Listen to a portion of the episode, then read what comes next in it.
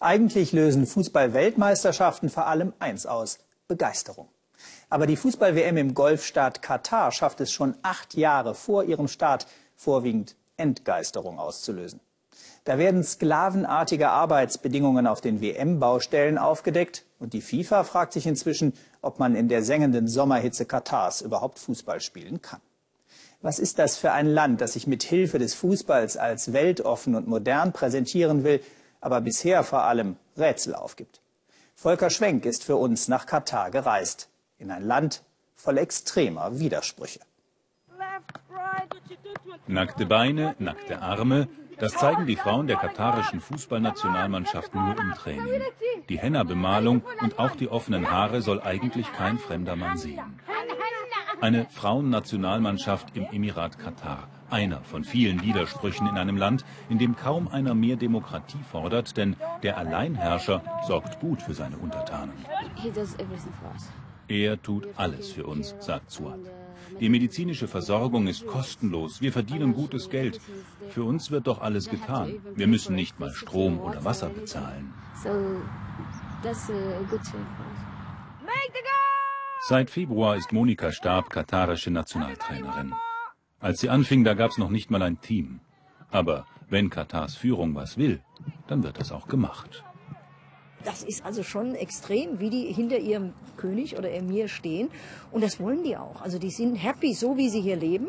Und der Frauenfußball wird natürlich nicht in dem Ausmaße gefördert, weil es gibt Konservative, die natürlich sagen, ja, Frauenfußball ist nichts für die Mädchen, für die Frauen. Ja, Die werden äh, zu maskulin. Äh, sie kriegen dann keinen Mann, sie kriegen keine Kinder und all diese Vorurteile, die da existieren.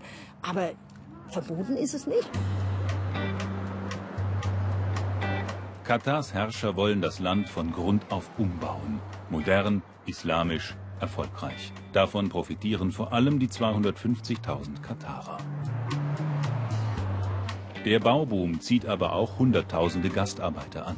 Einige von ihnen würden brutal ausgebeutet, kritisiert Human Rights Watch. Hungerlöhne, miese Unterbringung, gefährliche Arbeit. Und kaum eine Chance, etwas dagegen zu tun.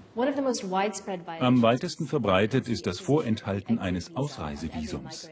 Wenn ein Gastarbeiter wieder weg will aus Katar, dann muss er vorher die Genehmigung seines Arbeitgebers einholen. Und vorher darf er das Land nicht verlassen. Wird das neue, schöne Katar von modernen Arbeitssklaven erbaut?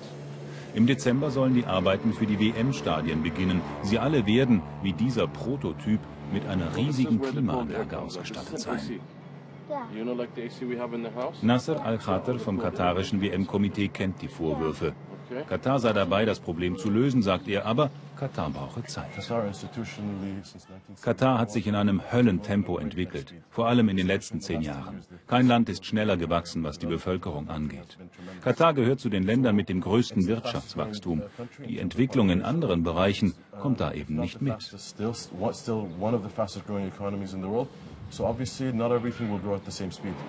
Katar will ganz vorne mitspielen, nicht nur beim Fußball. Michael Stevens forscht für das Königlich Britische Institut der Vereinigten Streitkräfte. Es gibt eine Verbindung zwischen Fußball und Politik in Katar. Sie haben die gleiche Wurzel, den Wunsch, wahrgenommen zu werden. Das Zentrum der arabischen Welt zu sein, ein neuer Platz für Wissen und Forschung und Führung. Und zwar Führung durch Katar. In der Hauptstadt Doha weht über der syrischen Botschaft die Fahne der Opposition. Das gibt es sonst nirgends. Seit Beginn des arabischen Frühlings fördert Katar Regimegegner in Syrien, Ägypten und Libyen. Mit Waffen, viel Geld und politische Unterstützung.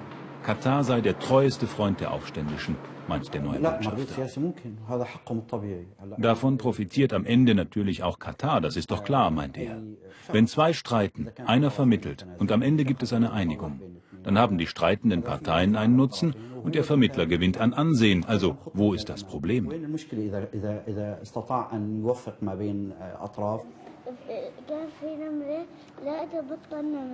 Und dann gibt es noch Qatar Charity, die finanziell bestens ausgestattete katarische Hilfsorganisation.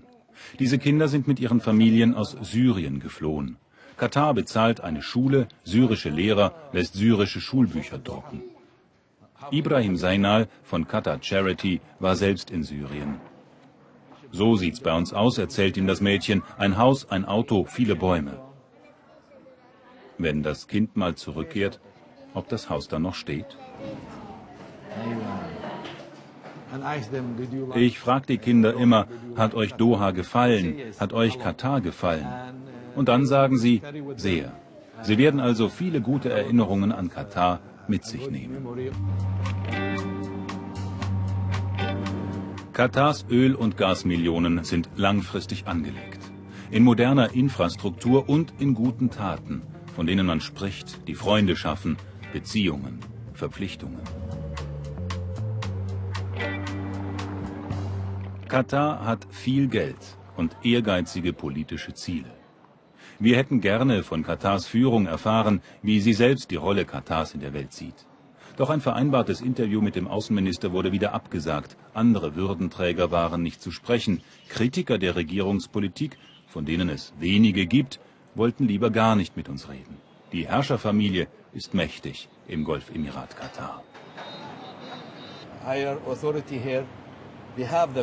Unsere Herrscher hier haben eine Vision, sagt Ibrahim. Sie wollen Katar in die Position bringen, die Katar zusteht, in die richtige Position. Katar will sich richtig aufstellen und gewinnen. Die Frauennationalmannschaft wird heute zum Länderspiel gegen Bahrain antreten. Ihr müsst mehr bringen als 100 Prozent, sagt die Trainerin, nur dann können wir siegen. Katar will einen Spitzenplatz in der Welt. Und Katar will sich all die arabischen Nationen verpflichten, die alte Herrscher abgeschüttelt haben. Doch diese Mission scheint gescheitert. Hat Katar ein freies Syrien gebracht? Nein. Hat Katar ein stabiles Libyen geschaffen? Nein. Hat ihre Unterstützung der Muslimbrüder in Ägypten eine Demokratie gebracht? Nein. Keines dieser Ziele hat Katar erreicht. Katar ist ehrgeizig. Doch gegen Bahrain steht es zur Pause 0 zu 2. Bis zur Spitze ist es noch ein langer Weg, nicht nur für die Fußballfrauen.